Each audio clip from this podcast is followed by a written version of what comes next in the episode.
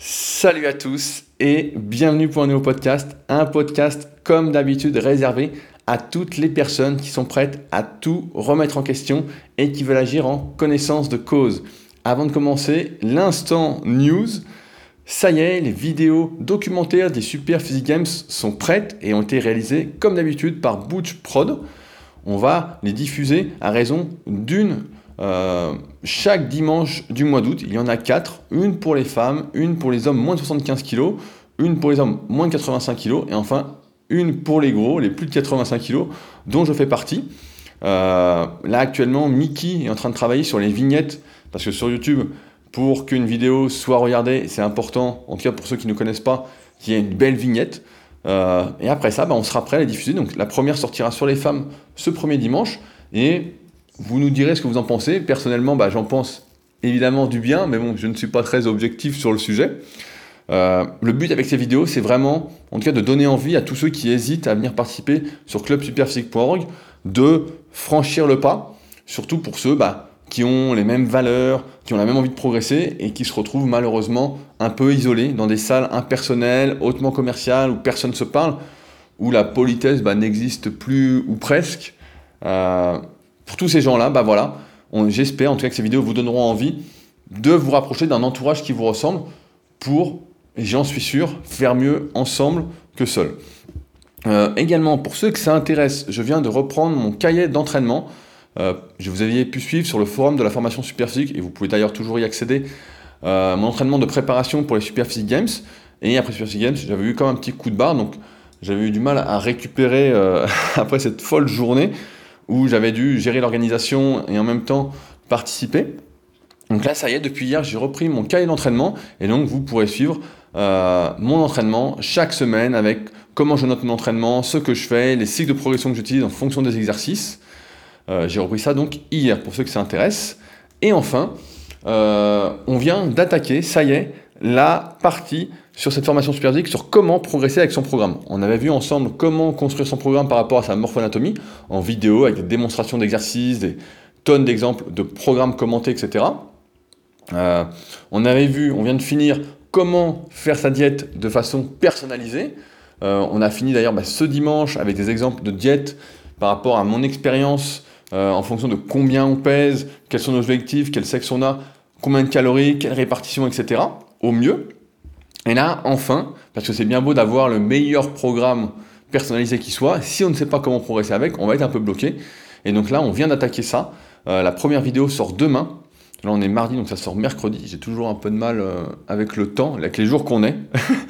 Euh, et c'est justement la, la, formation qui me permet de savoir quel jour on est, parce que je dois publier les vidéos.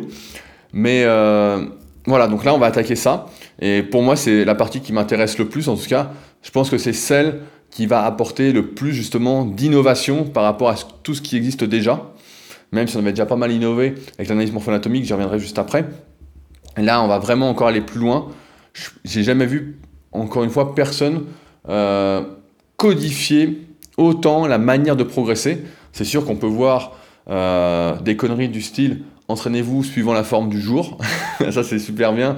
Quand on travaille pas, on est toujours en forme, c'est bien. Des fois, on a une petite méforme, mais pour ceux qui ont une vraie vie, entre guillemets, bah, ça, c'est plutôt une stratégie euh, au bonheur, la chance. Et je préfère exclure toute part de hasard dans la progression. Surtout quand on est un pratiquant de musculation sans dopage. Donc, maintenant, on va attaquer ce podcast où on va parler de Steve Jobs, de pourquoi il n'a rien inventé. On va parler d'innovation, d'invention. Euh, et pour bien commencer, j'ai euh, reçu un excellent commentaire sur Amazon. Vous ne le savez peut-être pas, mais chaque matin, quand je me lève, je fais un peu le tour des réseaux, de là où on peut commenter mes vidéos, etc. Euh, ou bah, justement mon livre, qui est sorti le 5 juillet, qui s'appelle Le guide de la musculation au naturel, si vous me découvrez avec ce podcast-là. Et donc, euh, on était noté 5 bah, étoiles sur 5. Donc, autant dire euh, tout le monde était satisfait du livre. C'était génial. On avait reçu un mauvais commentaire d'une personne qui n'avait pas lu le sommaire et qui voulait que ça parle de nutrition, mais forcément, ça n'en parlait pas. Donc, une étoile. Bon, une personne qui ne sait pas lire le sommaire, on va passer là-dessus. Et donc, ce matin, je me lève et pile dans la thématique euh, de ce podcast, pratiquement, un commentaire. mauvaise note. Euh, mais alors, le pompon, c'est le mieux. Je vais vous le lire et après, on, va en parler ensemble. C'est de Fred 60580, donc sans doute son code postal. Je n'ai pas encore lu le livre, mais il y a tellement de commentaires élogieux que ça en devient suspect. À croire que les lecteurs ont perdu tout sens critique. Perso, quand je vois la photo de l'entraînement, cela ne me fait pas rêver et n'ai pas vraiment envie d'acheter ce livre. Alors, je connaissais euh, les commentaires négatifs, donc pour un mauvais sommaire ou même sur le net en général, euh, sur le contenu, parce qu'effectivement, quand on fait un contenu, un livre ou un livre numérique, une formation ou même un article, on définit normalement clairement sa cible, pour qui on l'écrit, euh, et forcément, ça ne peut pas plaire à tout le monde. Si, si je fais un article, par exemple, sur quelle boisson prendre pour l'entraînement, et puis que c'est un chercheur euh, en nutrition qui lit l'article, il va dire, bah non, mais c'est trop basique, c'est moyen. Maintenant, si c'est la plupart d'entre vous, vous allez lire l'article et dire, bah voilà, c'est bien. Et effectivement, bah, j'écris, suivant la règle des 95 qu'on avait vu ensemble, partant du postulat que 95% des gens sont des débutants dans un domaine et ne sont pas des experts et n'ont pas vocation à l'être. Ils veulent surtout appliquer et comprendre. Enfin bon, donc c'est normal, on ne peut pas plaire à tout le monde, et donc c'est normal d'avoir de temps en temps des commentaires négatifs. Mais là, c'est quand même assez fou de recevoir un commentaire négatif de la part d'une personne qui n'a pas lu le livre, parce qu'il y a justement trop de commentaires positifs. Bah oui, c'est sûr que quand tu fais quelque chose de bien, c'est pas normal d'avoir des commentaires positifs. C'est sûr que c'est pas normal. Euh, je crois que là, ça dépasse quand même tout ce qu'on peut imaginer. Je, n'aurais pas pensé que c'était possible. Vraiment, euh, donc je suis encore surpris à, ce jour. Mais c'est vraiment euh, incroyable. Et donc, c'est normal parce que d'avoir autant de commentaires positifs, parce que pour moi, ce livre est un exemple même justement d'innovation. Et on va en parler d'ailleurs. Avant ça, je voulais vous parler un peu de Steve Jobs qui m'a servi euh, d'exemple pour euh, d'inspiration pour ce podcast et la newsletter associée. En effet, pendant des années, j'étais un peu contre Apple. je voyais que le verre à moitié vide et pas à moitié plein. Je voyais surtout que les inconvénients et pas les avantages. Et puis, un beau jour, je crois que j'étais 2012, après l'année où j'avais vraiment travaillé euh, comme un chien, à raison de 10-12 heures par jour, etc., où mon activité avait vraiment explosé sur Internet et où j'étais pas très bien organisé, j'ai commencé à m'intéresser à comment les... ceux qui réussissaient, du moins d'un point de vue réussite professionnelle, faisaient. Quel était leur process, quelle était leur psychologie, comment ils avaient fait? Et c'est en ce sens que l'un des premiers livres que j'ai lu sur le sujet, que j'ai acheté, c'était la biographie de Steve Jobs. Et, euh, petite interlude, j'ai recherché cette biographie euh, hier au moment où j'écrivais la newsletter associée, et le prix a carrément baissé, elle ne coûte plus que 9 euros. Donc je vous conseille, étant donné que c'est le livre qui m'a le plus inspiré, euh, de vous la procurer, mais vraiment, je mettrai un lien dans la description pour vous montrer c'est laquelle que je conseille et que j'ai acheté parmi toutes celles que j'ai. Mais 9 euh, euros maintenant ça coûte, donc euh, surtout ne vous en privez pas. Et donc, j'ai lu cette biographie, et à partir de là, j'ai décidé de soutenir Steve Jobs, du moins en partie, en ayant toujours comme téléphone un iPhone. Donc, euh, c'est vraiment quelque chose qui a changé pour moi. Et c'est drôle parce que quand j'étais au collège ou au lycée, j'étais le dernier vraiment pour lire des livres. Hein. Vraiment, c'était ce qui me rebutait le plus. Et en fait, je pense que c'était seulement que les livres ne me correspondaient pas. On en revient au fait de trouver sa passion, etc., trouver les sujets qui nous intéressent. Mais euh, alors que maintenant, bah, je dévore les livres euh, dès que le livre est bien, comme celui sur Kobe Bryant que j'avais lu en une dizaine de jours. Là, euh, celui de Steve Jobs, je l'ai dévoré. Et d'ailleurs, il faudrait que je le relise un coup parce que c'était vraiment très très inspirant. Donc je me suis intéressé à tout ça. Et pour beaucoup, en tout cas, Steve Jobs est un inventeur. Et c'est vrai que si on n'y réfléchit pas trop, bah, on peut le considérer comme quelqu'un qui a inventé des choses avant sa mort, etc. Mais parce qu'il y a un mais, et c'est là où je veux en venir.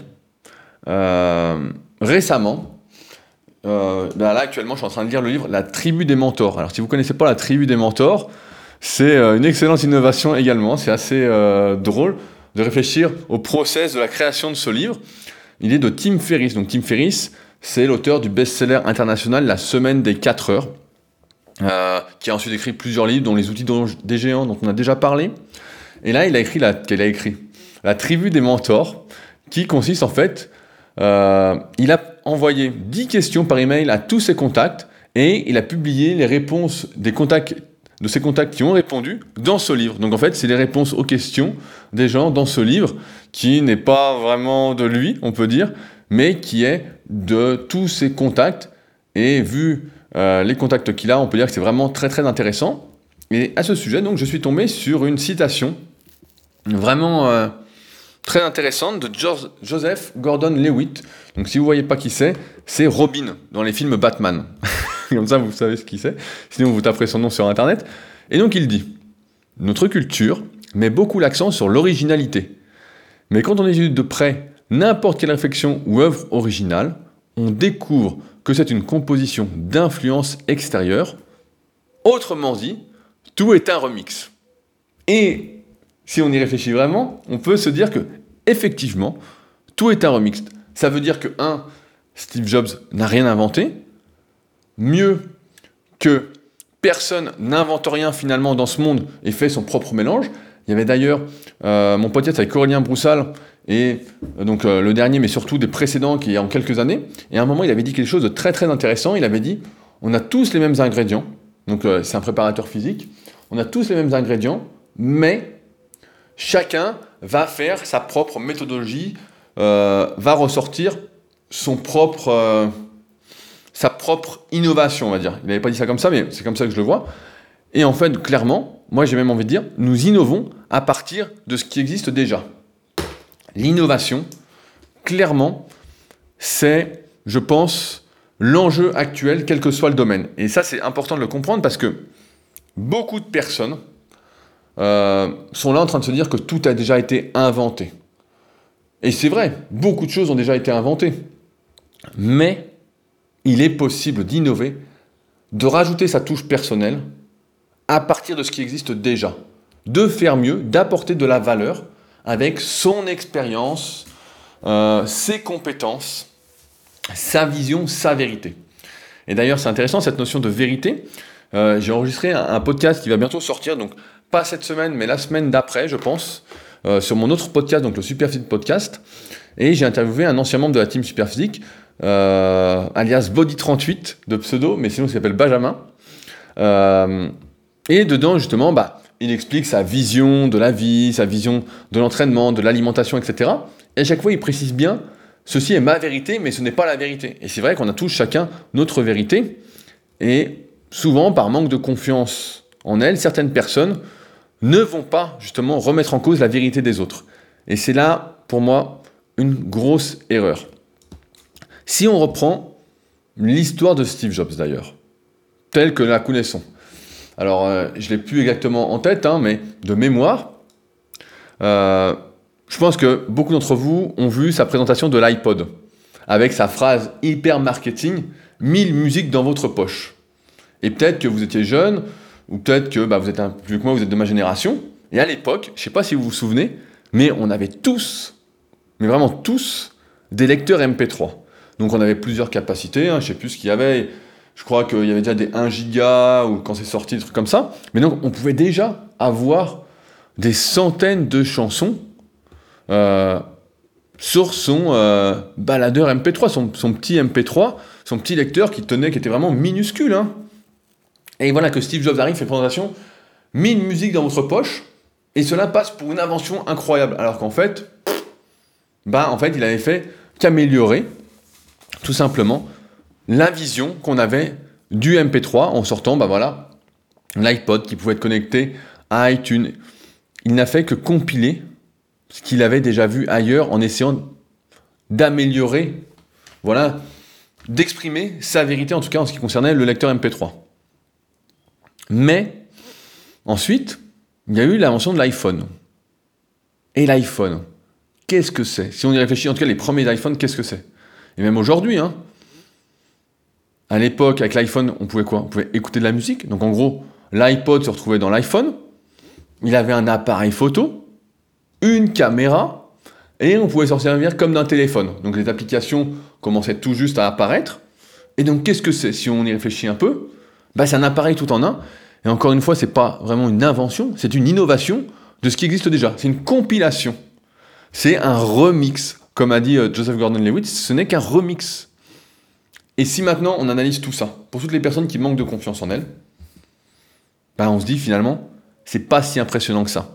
J'avais fait un podcast avec euh, Marketing Mania, il y a maintenant euh, plusieurs mois, et dedans j'avais exprimé mon, mon ambition, quelque chose, pas mon ambition, mais cette, cette, envie en fait de faire aussi bien que ce que certains faisaient, et je prenais notamment l'exemple de Steve Jobs, où certains ils disaient mais ah c'est Steve Jobs, moi je peux pas faire pareil, et moi je disais mais si Steve Jobs le fait, je peux le faire en fait. En me disant, euh, je vois pas pourquoi. Et quand on y réfléchit à ces innovations, ces inventions entre guillemets, aux yeux du monde, quand on n'y réfléchit pas beaucoup, et c'est vrai que si on n'y réfléchit pas, on peut dire, bah oui, il invente, il invente. Non, pour moi, c'est de l'innovation, c'est un remix. L'invention serait sans aucune influence extérieure, sans rien du tout, en étant tout seul dans une pièce dans le noir, sans n'ayant jamais parlé à personne. Voilà, là, ce serait une invention. Mais sinon, si on reçoit des influences extérieures, c'est seulement un remix, une compilation qu'on fait. Et donc là, bah, forcément, en y réfléchissant, ça nous permet de moins idéaliser, voire plus du tout, les compétences d'un individu, et on ne se sent plus incapable de faire quoi que ce soit, parce que finalement, ce qu'il faut, et on en revient encore une fois à la règle des cinq, à l'entourage, c'est que nous sommes le reflet de tout ce qui nous entoure, aussi bien des personnes qui nous entourent, qu'on côtoie, mais de ce qu'on va lire, de ce qu'on va regarder, euh, absolument tout, en fait, toutes les influences qui nous arrivent et qu'on peut décider de recevoir ou de ne pas recevoir. Hein. Vous êtes libre de regarder le journal de TF1, si ça existe encore, j'ai pas de télé donc je sais plus, mais vous êtes libre de regarder le journal de TF1 ou de regarder un documentaire sur votre ordinateur. Hein. Vous êtes libre de choisir, par exemple, je prends encore l'exemple de la musculation, un mec qui paraît louche, dopé, euh, qui baratine, ou vous dites putain c'est bizarre ce qu'il raconte, euh, etc. Ou vous avez le choix de suivre quelqu'un comme moi par exemple en musculation et de vous dire bah ouais tout est logique, euh, etc. Et donc ce que vous allez consommer entre guillemets comme contenu qui englobe tout donc va déterminer vos innovations, vos inventions entre guillemets. Et d'ailleurs je ne crois pas avoir jamais entendu Steve Jobs se prétendre comme un inventeur. Euh, et on connaît tous en plus son comportement outrancier que moi j'adore, car j'adore les personnes qui ont un ego vraiment surdimensionné comme ça. Euh, et pourtant, il ne s'est jamais qualifié d'inventeur. À l'inverse, euh, aujourd'hui dans ce monde individualiste, et notamment en France, j'ai l'impression qu'en France c'est beaucoup comme ça, de personnes qui se prennent pour des inventeurs, qui ont des égos surdimensionnés et qui disent moi j'ai inventé ceci, moi j'ai inventé cela, etc. Et j'en parlais il y a plus du, il y a presque 10 ans, au lancement de Superphysique. Euh, il y avait, bon, je ne veux pas citer de nom, mais il y avait quelqu'un qui nous avait euh, contacté pour participer au site, etc. Euh, et donc, il nous avait dit, bah, euh, c'est bizarre et tout, il venait des États-Unis. Il avait pas mal étudié là-bas. Et il me dit, c'est bizarre, il me dit, parce qu'aux États-Unis, quand tu fais quelque chose, etc., et que tu partages le travail des autres, etc., en fait, tu en sors un peu grandi. Tout le monde est grandi et tiré vers le haut. Je prends un exemple. Euh, si je dis que euh, le livre Paléonutrition de euh, mon ami Julien, avec qui bah, j'ai écrit la guide de Monsieur Naturel, son livre est super. Je dis voilà, c'est le livre à lire sur la nutrition, c'est le livre numéro un à lire aujourd'hui, que vous soyez dans la santé, dans la musculation, dans quoi que ce soit. La nutrition, voilà, c'est ça qu'il faut lire. Ça ne rabaisse pas mes compétences. Voilà. Alors que, car pour moi, ça ne rabaisse pas mes compétences, mais d'un point de vue français, j'ai l'impression que ça rabaisse les compétences. Si on dit, voilà, c'est lui, voilà, son livre est super, ça veut dire que ce qu'on fait, c'est vu comme ce qu'on fait nous est moins bien. Et cette personne-là, donc avec qui je discutais, disait, mais c'est bizarre parce que nous, vraiment, aux États-Unis, c'est tout l'inverse. Quand quelqu'un sort un livre et qu'on en fait la promo, bah en fait, euh, on grandit tous ensemble, on est tous bien. Et là, ça veut dire la même chose, c'est-à-dire je cautionne par exemple ce livre, et ça ne fait pas quelqu'un de moi moins compétent, c'est juste que moi j'ai ma vérité entre guillemets, qui parfois ne peut, ne pas être raccord avec ce que dit Julien ou pas, mais ça n'empêche pas, c'est pas parce qu'on n'est pas d'accord que euh, on est des ennemis, etc. Et c'est pas pour ça, en tout cas, que euh, on va se cracher dessus ou pas. Et c'est vrai qu'en France, j'ai l'impression qu'il y a ce problème en, plus de d'ego surdimensionné. Vraiment, euh, alors que je pense que la collaboration est essentielle. Moi, si je vois quelque chose de bien, je vous dirais c'est bien. Et euh, même si c'est quelque chose de concurrent d'un point de vue financier ou pas, je vous dirais c'est bien, je vous dirais pas c'est pas bien. Alors que ici, j'ai l'impression que c'est mal vu. Alors que, car moi j'ai toujours été plutôt pour l'association, bah, vous le voyez bien, de toute façon tous mes projets sont faits en association. C'est rare que euh, je gère absolument tout tout seul, à part pour la partie bah, coaching de mon activité euh, à distance ou les coachings premium. Mais euh, c'est vrai qu'il y a, quelque chose à creuser, creuser là-dessus. De toute façon, j'y reviendrai parce que j'ai prévu un, petit truc là-dessus, petit aparté. Donc, pour revenir à Steve Jobs, et je pense que c'est important, sur son comportement, malgré tout, c'était quelqu'un qui était un peu manichéen. C'est-à-dire que soit vous étiez avec lui, soit vous étiez contre lui. Soit c'était blanc, soit c'était noir. Et euh, c'est vrai qu'ayant lu sa biographie euh, jeune, j'avais quoi J'avais 24 ans. Bah, je m'étais un peu identifié à ça parce que j'étais pas mal comme ça à l'époque. Euh, je suis pas mal apaisé aussi avec le temps, je suis beaucoup moins comme ça, mais, mais c'est vrai que quand on y réfléchit, bah voilà, il était rempli de convictions, d'idéaux, il croyait, alors ça c'est la phrase toujours pareille, on dit c'était un visionnaire, il dit, je sais pas comment on peut utiliser ce mot, il crée une distorsion du temps en disant voilà, faut que ce soit prêt pour demain, en exagérant, faut que ce soit prêt pour demain alors qu'il fallait six mois pour le réaliser, etc.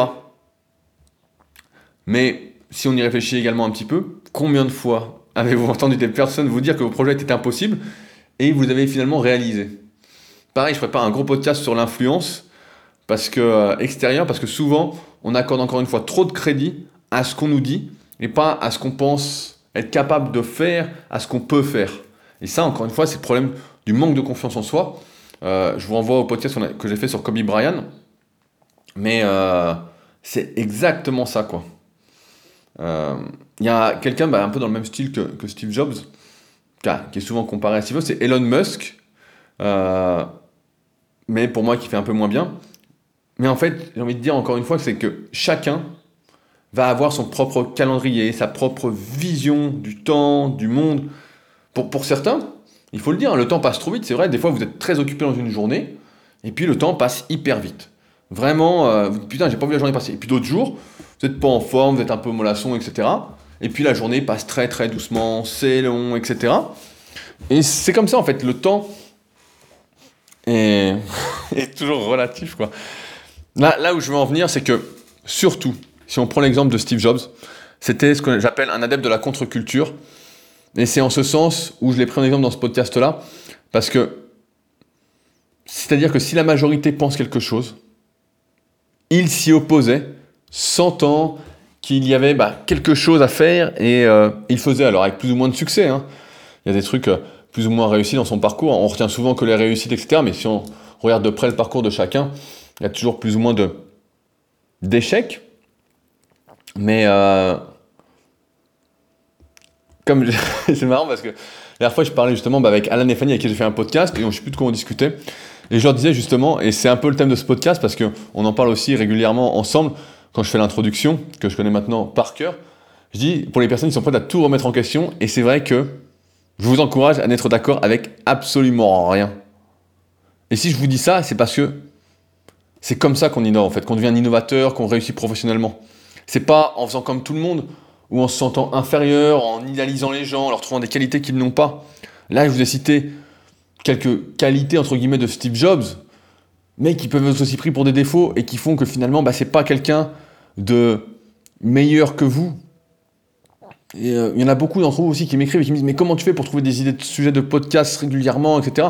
Et c'est vrai, là, je regardais, je suis à la 278e newsletter, sans compter les autres précédemment, etc. Donc ça fait, bah, peut-être faire pas 10 ans que j'écris une newsletter, mais bien peut-être 6-7 ans. euh, facilement, ouais, 6-7 ans, j'ai peut-être commencé en 2012 quand j'ai commencé à mieux m'organiser.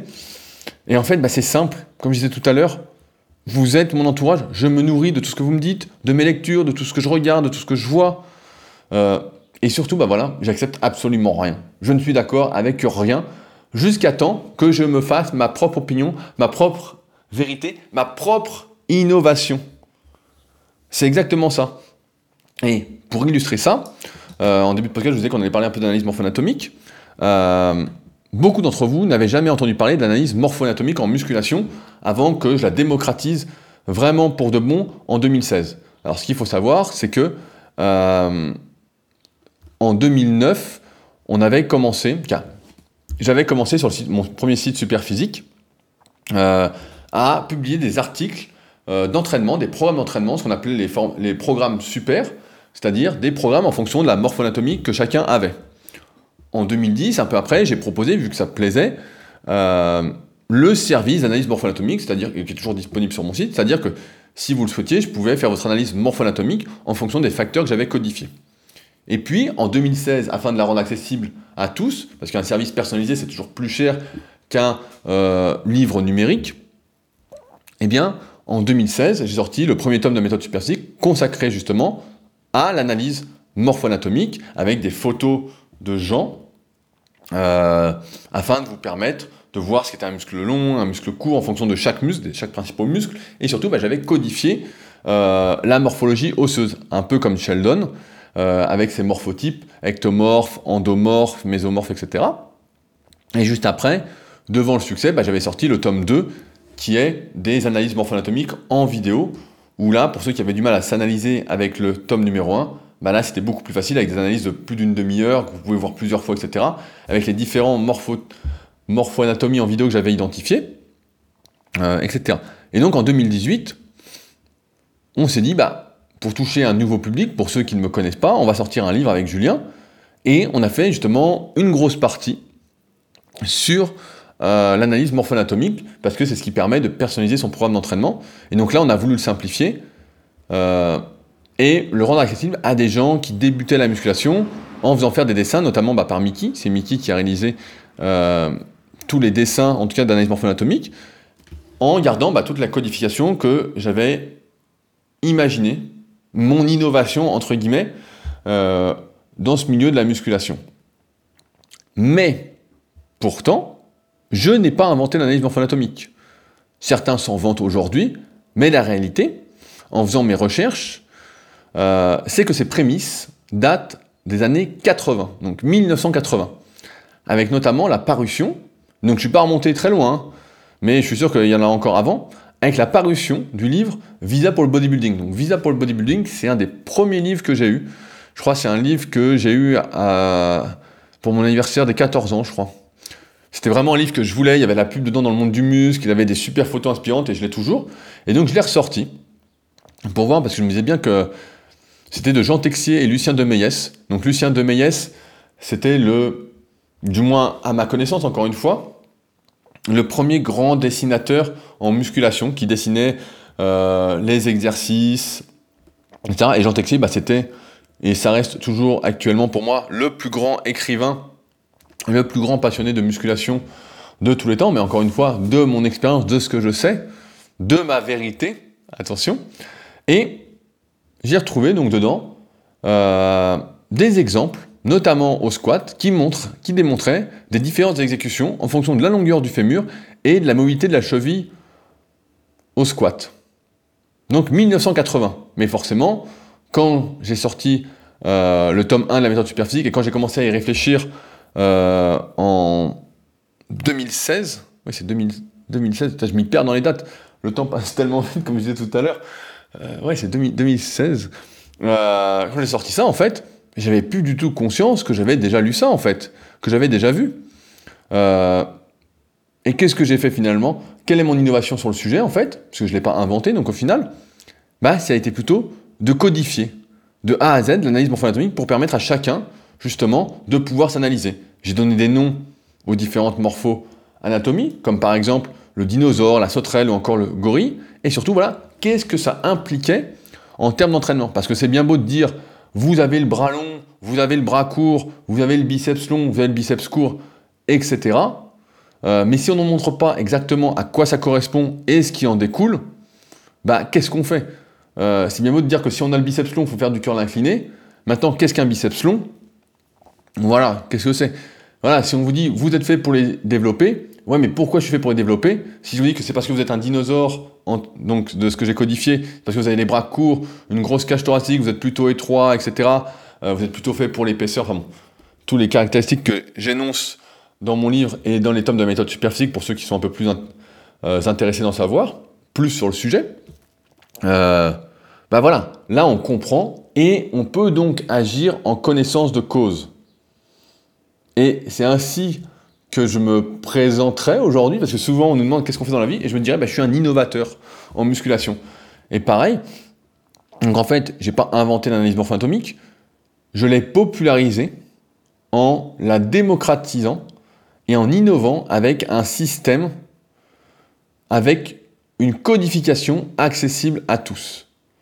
Et après, euh, là on parle d'analyse morpho-anatomique, mais on peut également parler des cycles de progression. Et là, pareil, j'ai réfléchi là-dessus. C'est euh, hyper intéressant aussi.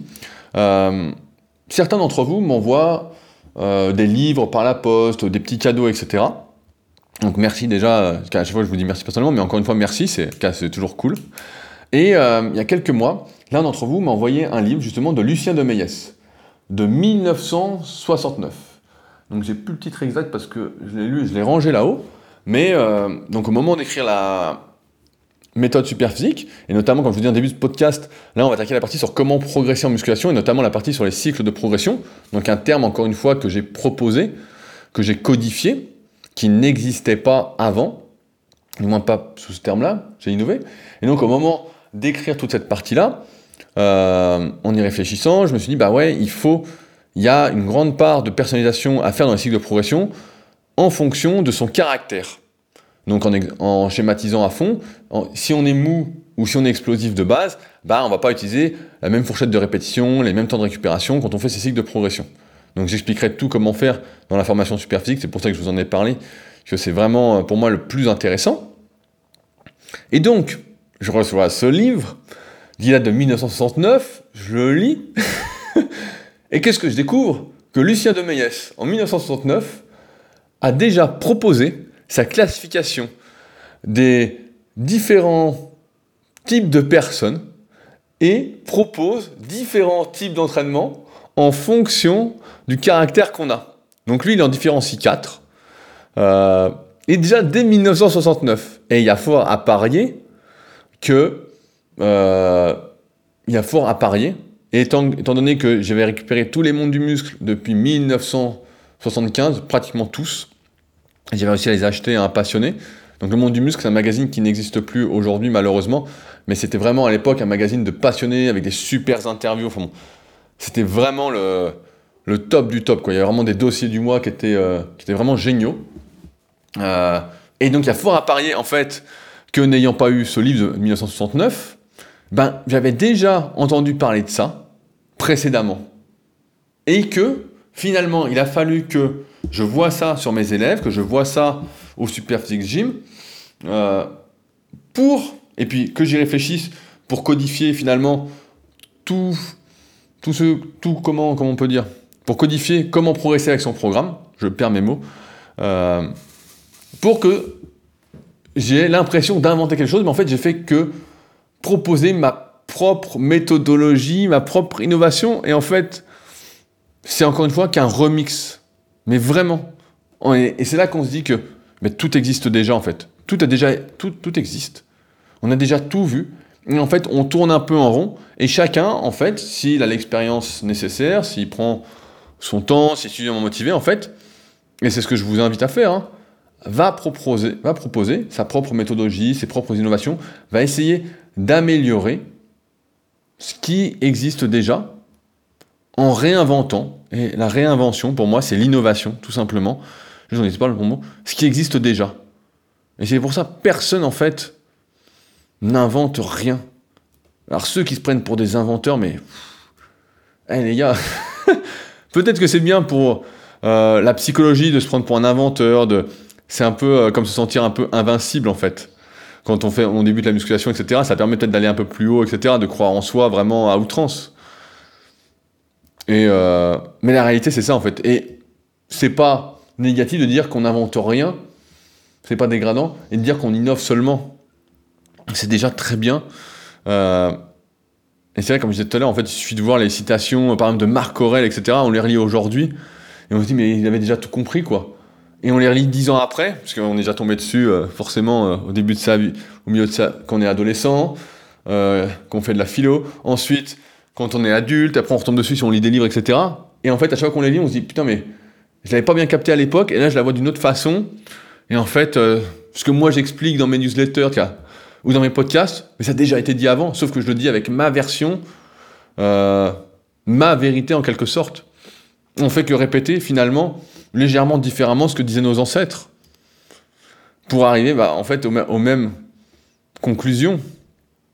Et c'est pourquoi bah, je pense que la vraie valeur ajoutée aujourd'hui, bah, c'est l'innovation.